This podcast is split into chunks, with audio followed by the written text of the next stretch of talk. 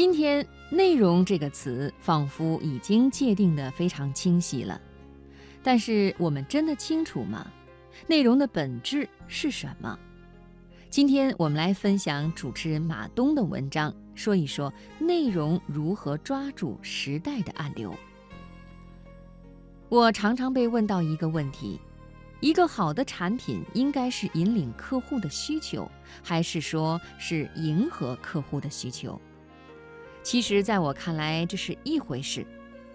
你迎合的是用户的什么需求？是表面的需求，还是潜在的需求呢？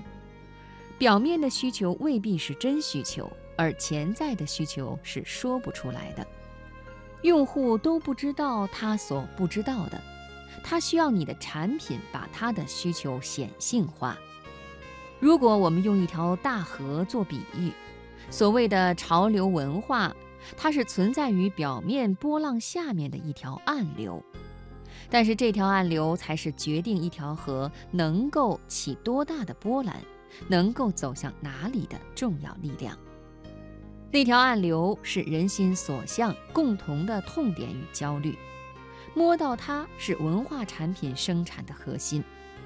内容产品是一面镜子，把个人的焦虑泛化成大众共同焦虑当中对应的点，用一个内容形式去整合。我的创业合伙人牟迪来混沌创业营学习。他上完课回来就问我：“我们如何跨越非连续性障碍呢？”其实，内容行业最大的非连续性困扰就是如何连续性的制造头部内容。我得有什么命才能连续做出经典？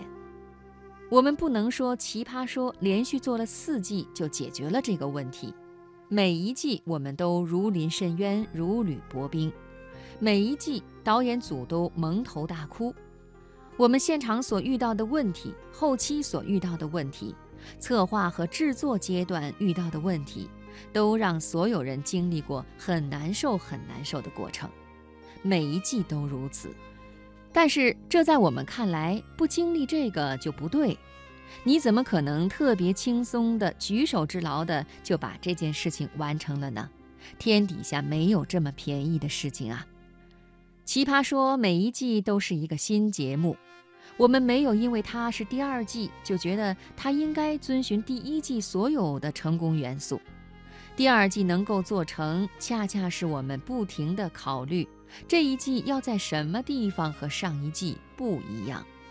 我们要评估这个风险，而且对这个风险有足够大的承受能力。受众越觉得你这一点做得好，你就越要改变。